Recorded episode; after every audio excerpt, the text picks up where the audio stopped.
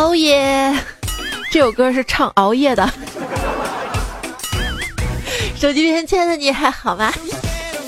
欢迎你来收听，躲得过周末，躲不过周一的段子啦。我是不要躲我啊，唱歌除外。当得了麦霸，旁人很害怕的主播彩彩。就有一次嘛，我去唱歌唱 K 的时候啊，旁边一个朋友点了一首歌，就问我彩彩这丑八怪你要一起唱吗？我说实在不好意思啊，这首歌我不会唱。他说没关系啊，你不会唱你可以演啊，一演啊，本色出演是吧？有时候在想，韩国可能是最早领悟这个社会是看脸的国家了吧？所有整容是吧？日本有化妆，我们有 P 图。我告诉你，化成灰我都认得你，但是化了妆就不一定了吧？卸了妆更不一定了。当我每次拿起粉底液的时候，就仿佛听见我的化妆品们集体的嘘这个嘘声啊！你终于舍得出一次门了。也是谁没事在家里化妆啊？刚才出门前呢，就称了一下体重，居然瘦了二十斤。正在高兴呢，突然发现，原来是我的金链子忘了带了。哎，你看我这一天忙的。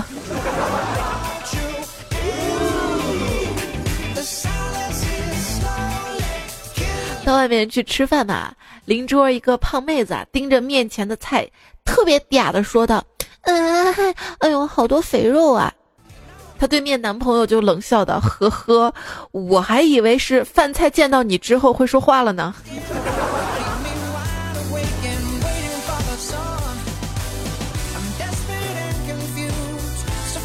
反正我身边的朋友啊，但凡谈恋爱了，出去好吃好喝的就长胖了，胖了之后呢，男朋友就嫌她胖了，不要她了。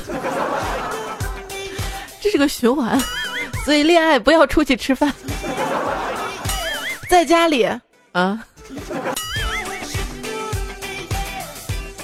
当你抱怨为什么只是吃蔬菜也会长胖的时候，想想大熊猫。其实吧，年纪轻轻的你，不要总觉得已经跌入到了人生的低谷了，其实你还有很大的下降空间呀。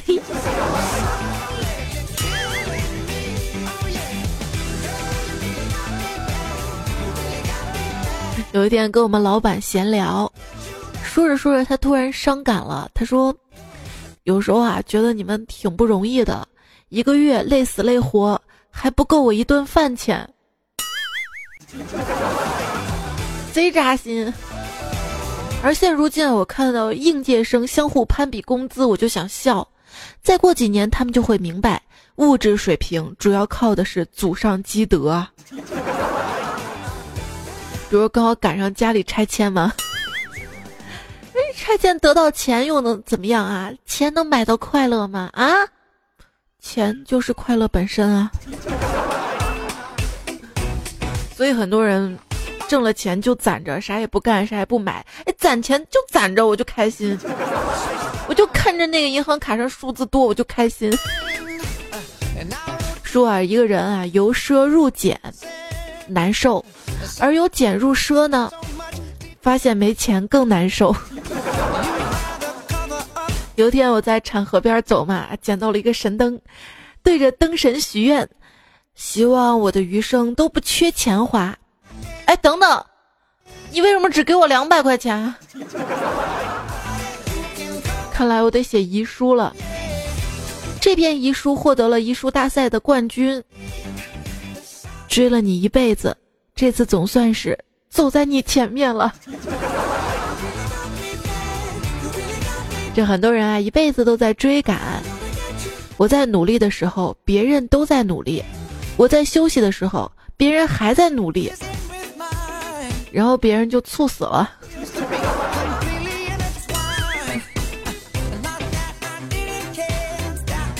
闺蜜这两天愁眉苦脸的，好像有心事儿。问她怎么了，她说我把工作辞了。我说怎么辞了？你这才工作几天啊？难道你们上司骚扰你啊？她说：“哎，好主意啊！这两天我正愁怎么跟家里人解释呢。”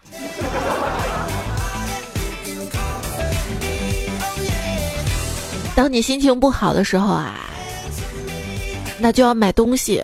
买东西都治愈不好的时候，就应该出去旅行。所以大家明白了没有？做人就应该有钱。可不嘛，买东西、旅游都多花钱的。当你没钱的时候，就会去找工作，看招聘网站。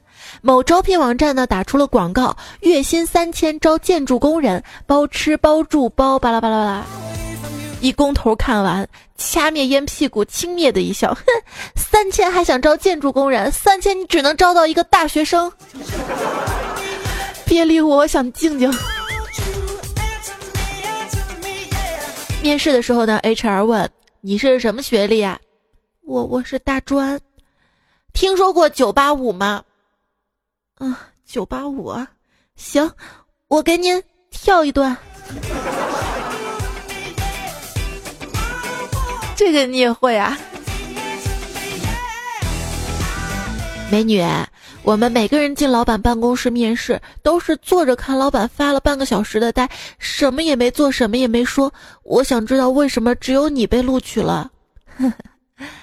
其实吧，每个人看起来都是一样的，但老板更喜欢办事注意细节的人。可能是因为我进办公室的时候随手关了个门而已。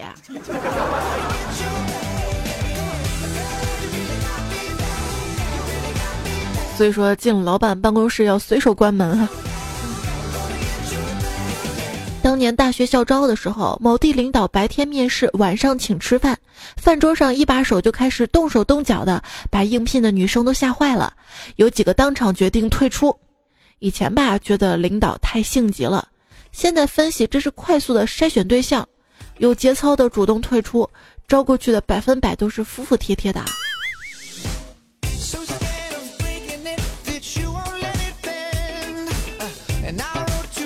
是关于女生找工作啊，最近看到一个新闻，说是一个一个女生嘛哈，毕业之后找到了一个工作，年薪二十万，可是她还想去读博，把工作辞了去读博士，读完之后再也找不到这么好的工作了。你说女人什么样才是成功的呢？那天去面试，面试官就是个美女，她问我，你觉得什么样的女人才叫成功？我说当然像您一样了，具体说说吧，就是敢于问一个不成功的女人关于什么是成功女人的问题，并希望她能成功的回答这个问题。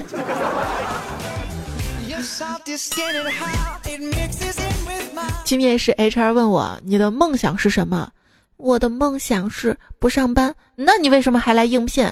我为了实现梦想啊！等等，我捋捋。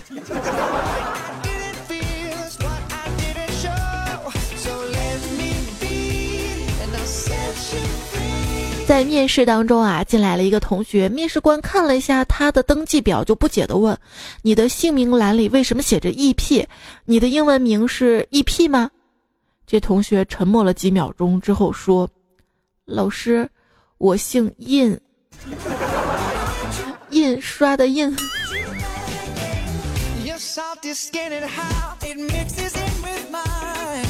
面试啊，面试官说：“你简单的介绍一下你自己吧。”我我简历上都说了，那你就说一些简历上没有的吧。简历上没有的，可能跟找工作没啥关系。要不你问吧？那行，我问。哎，算了算了，我也不知道问什么，你回去吧。这样面试是被作死的吧？惊弓之鸟说的是去面试刚毕业的大学生，一听到用人单位提到行业经验就落荒而逃的事情。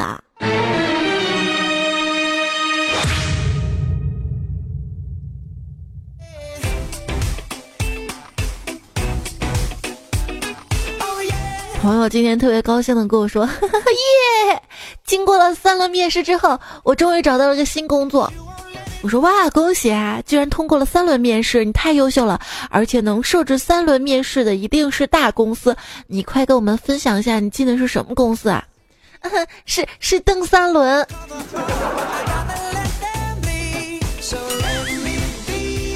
胖虎同学从过年开始就一直寻思找新工作，直到今天，他终于知道了为什么投了那么多简历，没有人通知他去面试了。因为他原本应聘的是高级工程师，结果简历上写成了搞基工程师，坑人的输入法呀！之前有一次胖虎去面试嘛，面试官递给就是自己的这个笔记本电脑给胖虎说：“你来试着把这个东西卖给我。”胖虎同学就登录自己的 GitHub。下载了勒索软件，熟练的运行，然后把电脑递给了面试官。给我五百美元，不然你的文件就别想再拿回来了。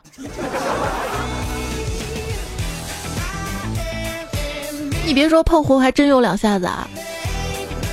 他给公司老板做了一个这样的程序，就可以监控员工上招聘网站的次数，以便统计离职风险。真的是丧心病狂，有没有？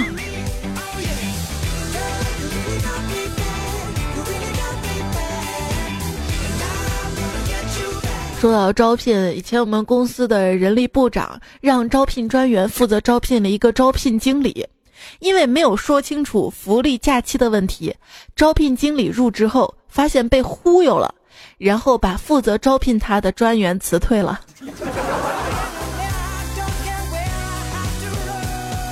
那个专员心想着，我终于有理由离开这个公司了，是吗？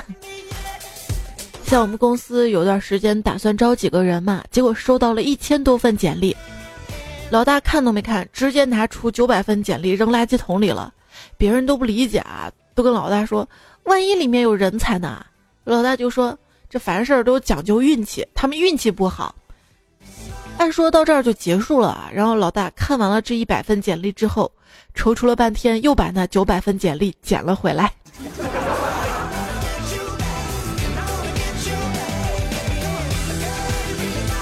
像我那年面试阿里被拒绝了，后来我发誓一定要加入他的死对头。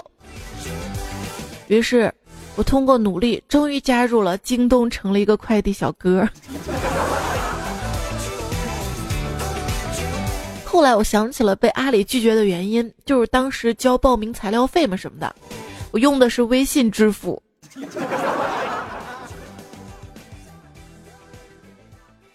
像我们去百度面试，百度的面试官问：“请问你平时用什么搜索引擎查技术问题？”我说：“百度呀。”他说：“你出局了，下一个。”有人不对吗？啊？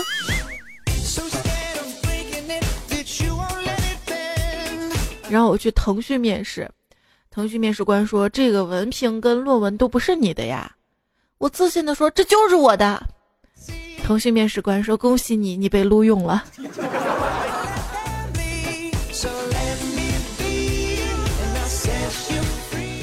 我就不明白了啊！都是电商公司，亚马逊从来都不要我的手机验证，也不说检验到不安全禁止支付，也不搞数字证书，也不用上传身份证，还不用确认收货，这安全吗？靠谱吗？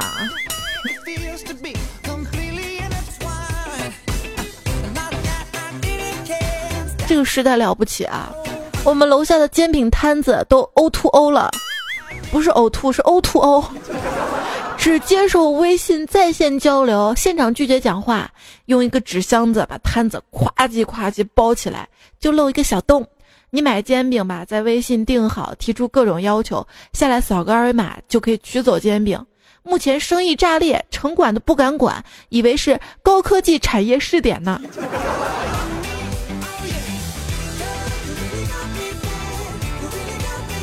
现在是一个智能的时代啊！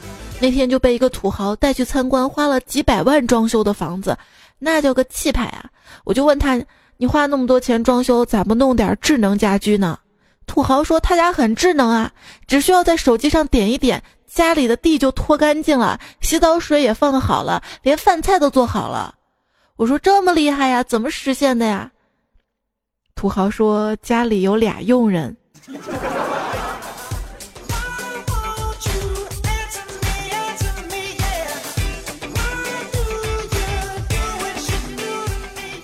这智能家居啊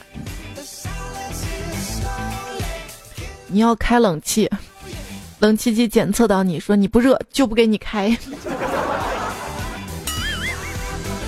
你开空调空调说你的存款不多了建议你开风扇。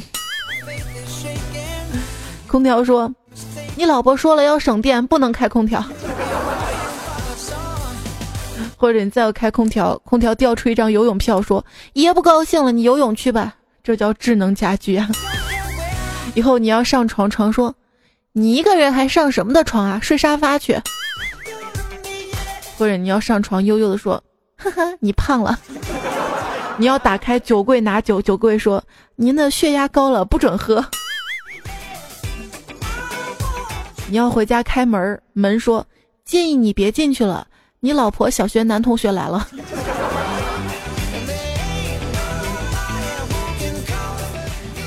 但是智能家居在有些人家就搞不起来，比如说我们家，像我妈习惯性出门要关电闸，一关电闸那啥智能都得歇菜啊。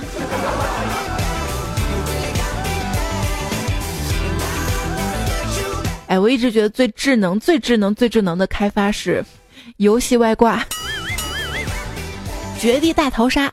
官方也不用封号，只需要检测出来外挂之后，把所有外挂集中到一场比赛，感觉就跟养蛊一样，就看谁能活到最后，成为真正的外挂之王。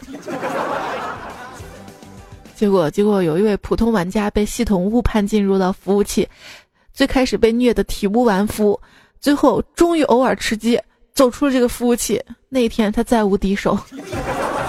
不是，这就跟玩人机有什么区别呀？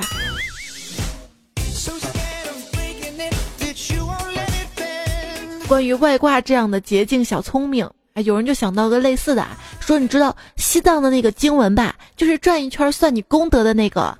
那那我写在电风扇上是不是能刷满啊？你的速度。速度快，光速是最快的啊，约为每秒三零零零零零公里，相当于当你听到你妈妈走近时关闭色情网站的速度。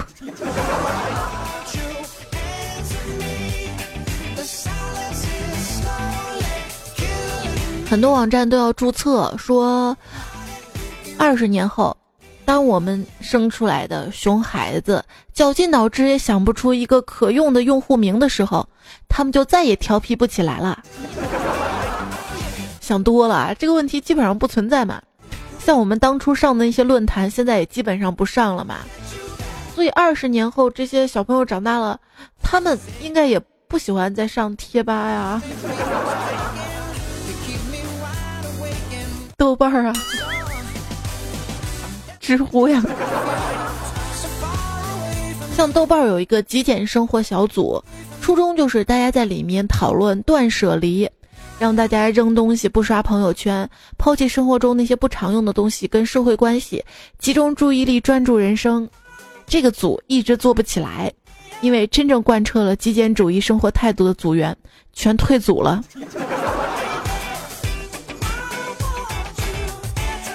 还有知乎这个网站啊，我一直觉得知乎这个网站就应该拆成如何评价网、什么感受网，不管是不是就问为什么网，能拆三个呢？有人说知乎让我想起了大学时代坐过的一趟趟载满情怀的硬座绿皮列车，无论用什么姿势都难以入睡的凌晨两三点钟，充满激情的中年男子拿起保温杯。喝上一口浓茶，大声的向周围不爱世事的学生们毫无保留的传授成吨的“老子走南闯北”的人生智慧啊！我现在也是走南闯北，在网上说人啊，在网上是变态的话，现实中可能是个绅士；在网上很有趣，现实中可能是沟通障碍；在网上是个疯子，现实中可能是个认真的人。网上软妹子，现实中是个男的；网上很可爱，现实中可能是个中年大叔；网上留言一堆，现实中沉默寡言；在网上是垃圾，现实中还是个垃圾。这网上啊，遇到一些事儿，一般规律就是第一部事件发生，全民一边倒的谴责强势的那一方；第二部剧情就反转啦，有人开始指责原来被认定是受迫害的那一方；第三步，双方就开始展开了骂战，相互指责对方是五毛或者是公知；第四步，睡醒一觉，大家把这事儿就给忘了。骑共享单车去坐高铁，被送外卖的小哥撞了，小哥手机支付给你一百块钱汤药费，这就是现代的新四大发明。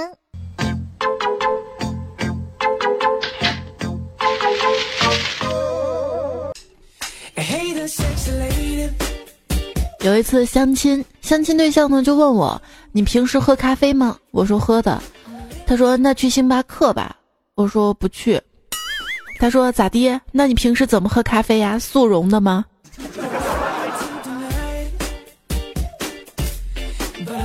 哎，鄙视我！当然，我也不会说我平时喝咖啡都是公司免费的，或者是飞机上免费的，而且通常都是困的不行了要工作喝。对，千万不能受那些手里拿着星巴克的人误导，以为附近有星巴克，他们很可能是抓了个纸杯逛了一天，甚至跨了几个区。最近网上看了一篇文章说，你家附近为什么没有星巴克？大概是通过大数据分析了一下，星巴克喜欢开店选址的一些地方，比如说什么核心 CBD 区啊，CBD CDB。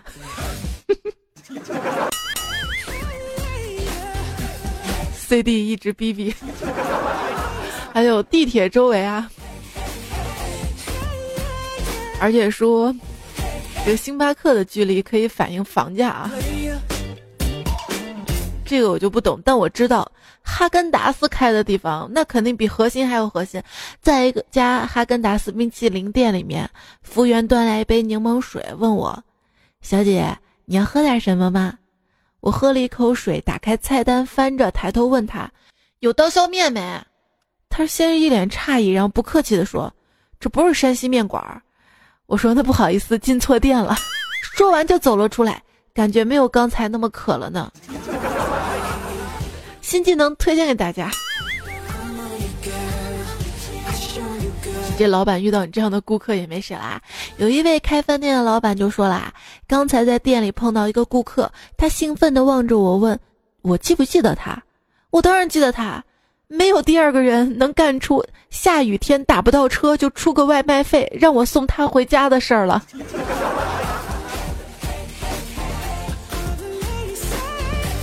我觉得事情没那么简单啊！一个姑娘让你送她回家，还问你记不记得她。有戏啊，老板！其实啊，餐饮跟服装是这个世界上最难做的行当了，门槛太低了，几百块钱买个小推车就可以做早餐，四季青批发市场拿几件衣服就可以上淘宝卖，太多人的自信自己穿衣吃饭品味不差，坐下来才发现跟你一样想法的人太多太多啦。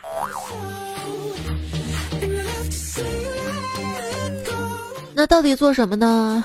创业不容易啊！有朋友就跟我说了：“彩彩，你就应该去北京的创业大街喝一杯咖啡。你首先先把你的那台旧的 iPad 放在咖啡桌上，一会儿就会有人来问你：哎，哥们儿做什么项目啊？要不要投资啊？然后你再换上你的土豪金。”不出五分钟，又会有人跑来问你：“嗨，我这里有个项目，你要不要看着投资一把呀？”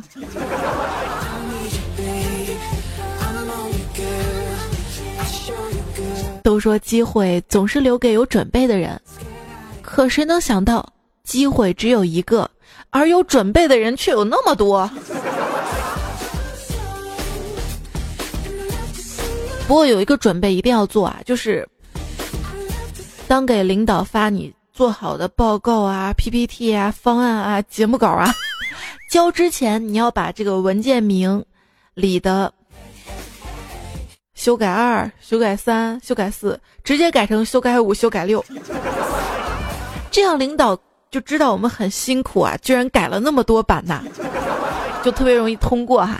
新技能 get。当然，客户呢不是那么好搞定啦。客户觉得你这个网站啊做的很丑，为什么别人家的 C 网站就做的那么好？来来，设计，你说说看。因为，嗯，那个 C 网站也是我做的，这就尴尬了。每个人的审美都是不一样的。我要一个五彩斑斓的黑。前几天遇到一甲方，他们说钱不是问题，关键是要便宜。哎，你是要性价比吧？好多问题没办法解决啊！生活里的百分之八十的痛苦都来自于上班，但是我知道，如果我不上班，就会有百分之百的痛苦来自于没钱。所以在上班跟没钱之间，我选择了上班吧。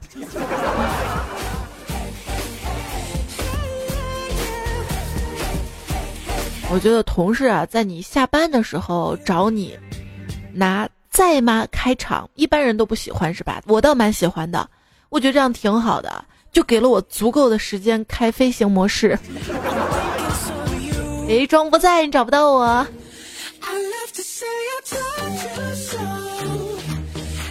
公司的招聘要求里面写“热爱生活”是怎么理解的呢？我工作这么一段时间，我琢磨出来了，这个所谓“热爱生活”，其实就是间接的告诉你，不要在在职期间内自杀，给公司添麻烦。职场第一准则，千万不要让你的老板知道你会开车。如果你的工作不是司机的话。然后你车还得给老板开，然后你的工作还不能耽误。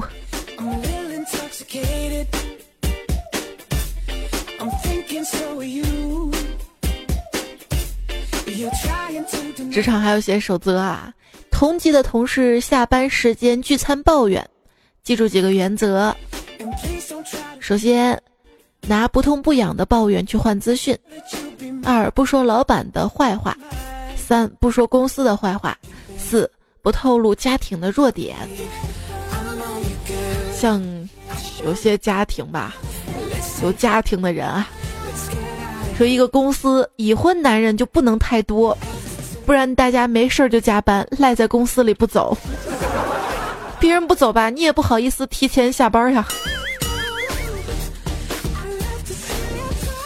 谁曾想到，我们公司的消灭加班项目推进会，竟然是利用下班时间召开的。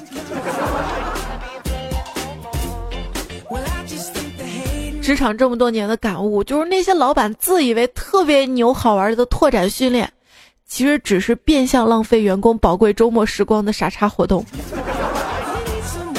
就感觉那些。旨在培养所谓的团队意识、集体意识行为，实际上就是培养反团队意识跟反集体意识。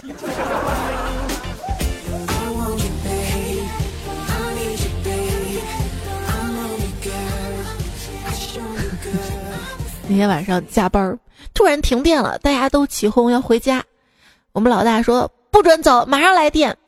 我只好抱着手机玩，不知道过了多久，终于来电了。我大喊：“嗨，来电了！”环顾四周，空荡荡的办公室只有我一个人，连老大都已经走了。手机害人！你加班是正常的，因为你来的晚。因因为有一天嘛有事儿，上班来晚了，我就把工作群的昵称改成了正义，这样大家就知道了，正义也许会迟到，但绝对不会缺席。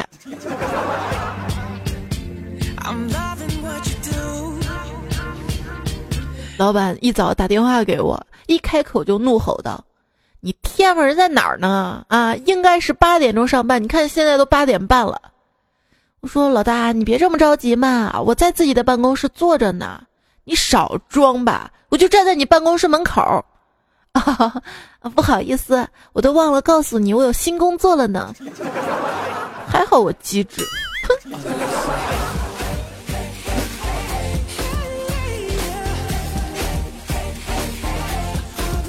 上班的时候，老板突然拿着单反相机来到我面前，给我叉叉叉叉。应该是咔咔咔咔，拍了几张照片，嘴里说着：“嗯，cos 的真好。”我说：“我 cos 什么了？你看你一天什么活都没干，还坚持 cos 了一个努力工作的人呢。” 被你看穿了。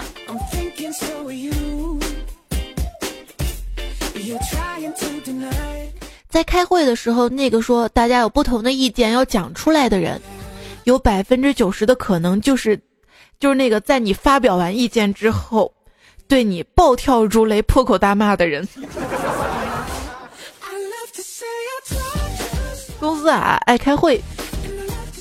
有段时间效益下滑，新任的 CEO 在半年总结大会上慷慨激昂的一番演讲之后，公司掀起了一股辞职的浪潮，因为他演讲的主题是公司效益差都是因为员工福利太好了。我给你讲个简单的道理啊，就是这个女人的胸嘛，越小就越没有男人摸，越没有男人摸，胸就越长不大，这是一个死循环。企业的业绩越不好，老板就越不愿意分钱，越不愿意分钱，业绩就越不好，这也是个死循环。所以说，企业的业绩就跟女人的胸一样，都是被别人搞大的。因为公司的员工都慢慢辞职了嘛，所以公司人员流动特别大，因此，在 QQ 群里面。要去聊一个同事，或者是在微信群里面想要单独聊一个同事，你都得首先问一下，您辞职了吗？然后再沟通。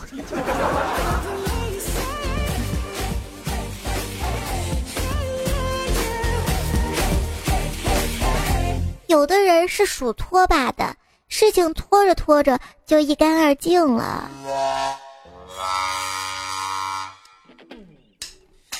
你今天还在工作，明天可能就会因为某种原因离职，所以能拖到明天的工作就要拖到明天啊！如果明天离职了，岂不是不用做了吗？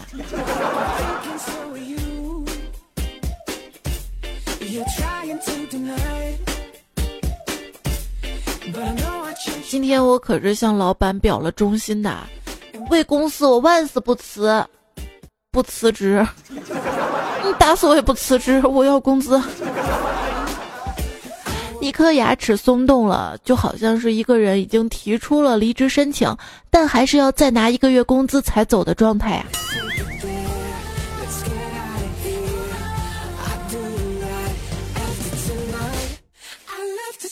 小李，这次调动工作之后，你可以说是在金字塔顶端工作的人了。我不想去。太他妈高了！埃及工人小李哭着说：“每个人都想做到自己喜欢的工作，做了心目中理想的工作，就好像娶到了女神。时间久了，总会干烦的。”哎，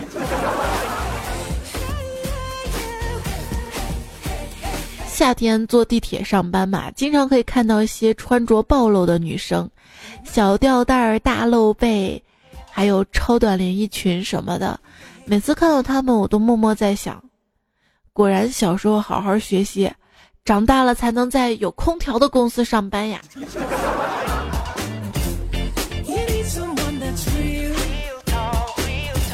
办公室定律就是，只要只要一个办公室的人数多于二，就有一个人反对开空调。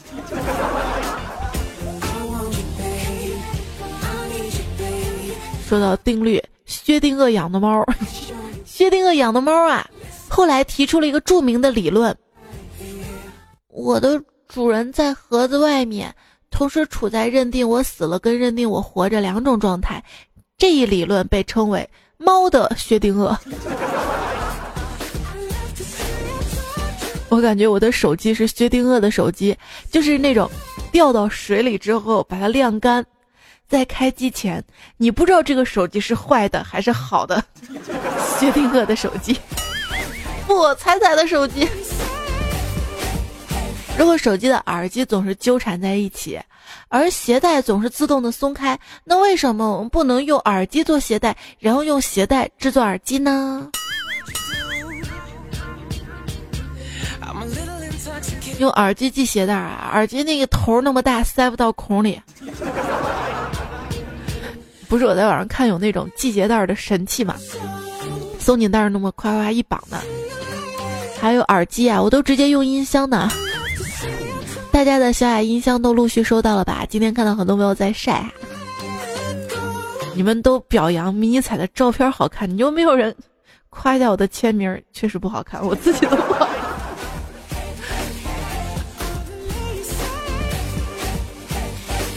接下来时间呢，我们再来看大家的留言啊。这个周末是教师节嘛，阿萨就说了我一个关于教师节的段子，请猜猜过目。教师节，男孩子跟女票说：“今天是教师节，好歹上学的时候我教过你不少题目，算是你的老师吧。一日为师，终身什么？”女孩回答说：“你想我跟你啪啪的时候想着我爹吗？”东亮说：“今天教师节，突然想起，不管是小学老师、初中老师、大学老师，讲的最多的一句话就是：‘你们是我教过最差的一届学生。’当时我们老师也这么跟我说过，我当时就想，老师，你教的学生咋越教越差，越来越退步了呢？按道理一届一届应该越教越好嘛，对不对？”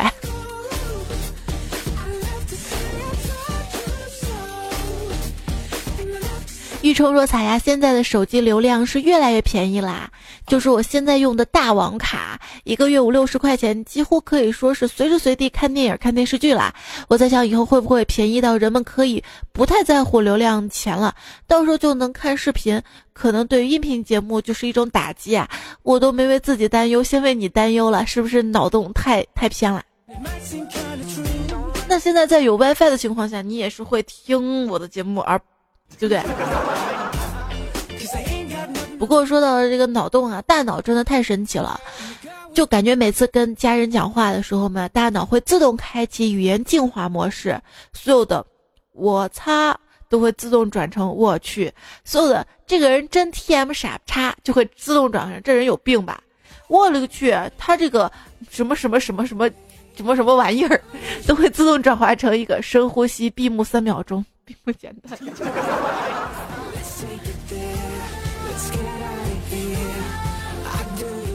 我讲这个段子，就说明我是一个平时不讲脏话的人，实在说不出口。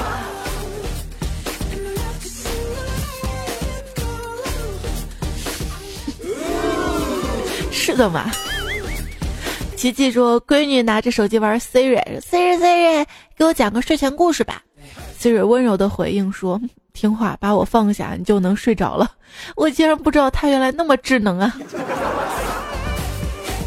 小看人工智能了吧？小雅，小雅，我想要啪啪啪。小雅会说：“我下面有一个电源插孔。”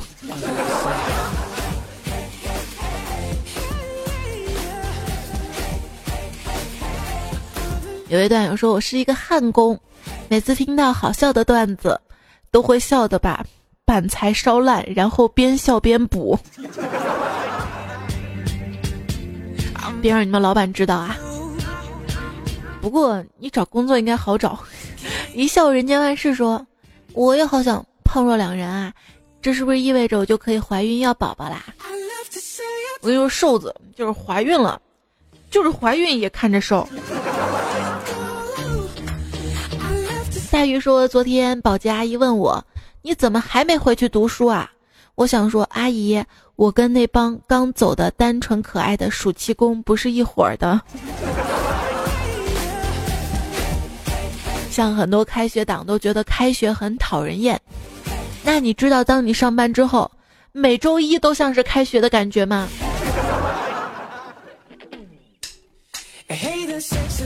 马子孙说：“不想当厨子的裁缝不是好司机，不想长成大树的小草不是好小草。你家小草能长成大树啊？长成大树那是树苗，不是一个基因好吗？不想回信息的小子不是只好鸟，你自己看着办吧。”夜风无畏说。在我给你留一个我昨天经历的尴尬事，我敢说你绝对没有见过。话说我哥们儿这两天在我们家玩儿，我去超市买猪肉、面条、各种菜，准备做卤面条。回家切猪肉时候发现，猪肉上面居然有个奶头，顿时我哥们儿就尴尬了。我过去看了看，确实是一个奶头啊！我买了十几年的猪啊，第一次见到这样，老实说，感觉有阴影了。不然呢？每次，哎，那个算是猪皮上的吗？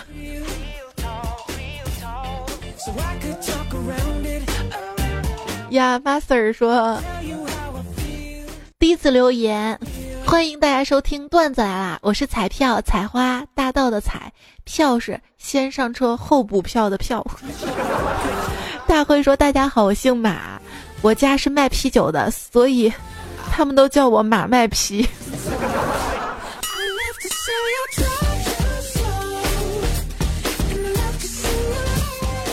如果你在微信上卖啤酒是 MVP。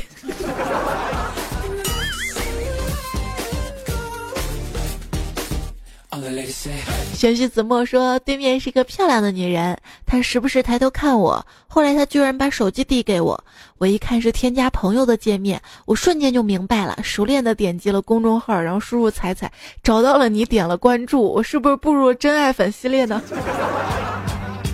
看你少了个女朋友，平凡之路说知道你这两天要更新，一直在等你。有一种习惯叫等待彩彩，我只想对你说，你的世界没有我，可是我的世界已离不开你，爱你一百年，仅此而已。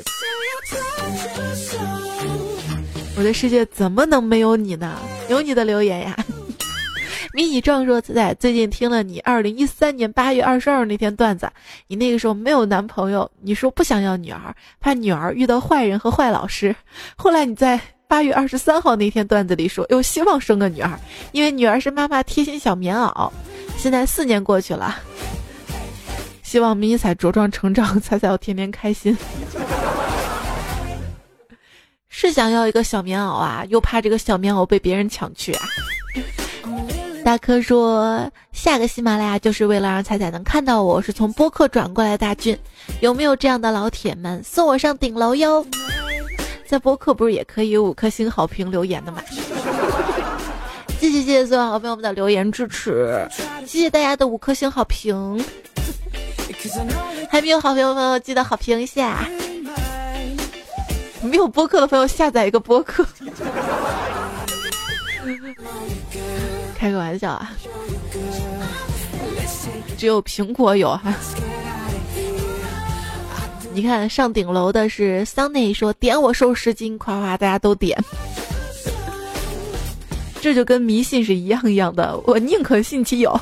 东方很帅说每赞我一下，彩彩胸就大零点一杯。有了一百个赞之后，彩彩就成了 A 杯了。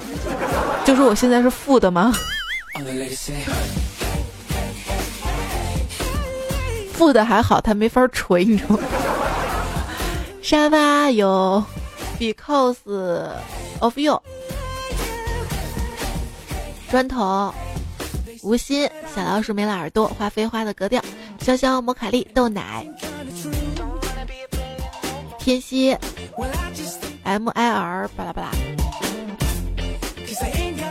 小丑，韩泰锦湖，还有还有还有还有。还有宁采大白说了哈，他说今天读到一首孩子的诗，从明天起做一个幸福的人，喂马劈柴周游世界。然后说给一位朋友了，他说这诗好有道理啊。说为什么？他说这都没看明白吗？为啥劈柴周游世界？我都要做个幸福的人了，干嘛要劈柴呢？我肯定周游世界呀。然后我就尴尬了。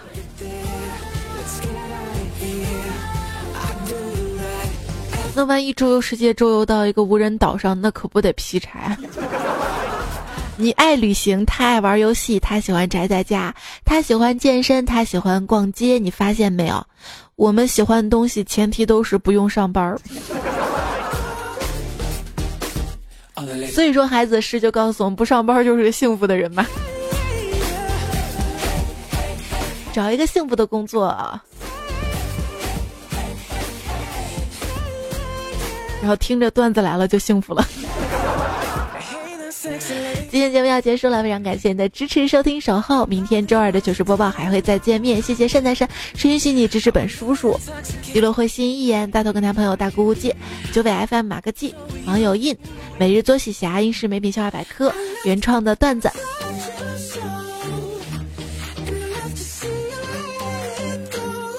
好啦，就这样啦。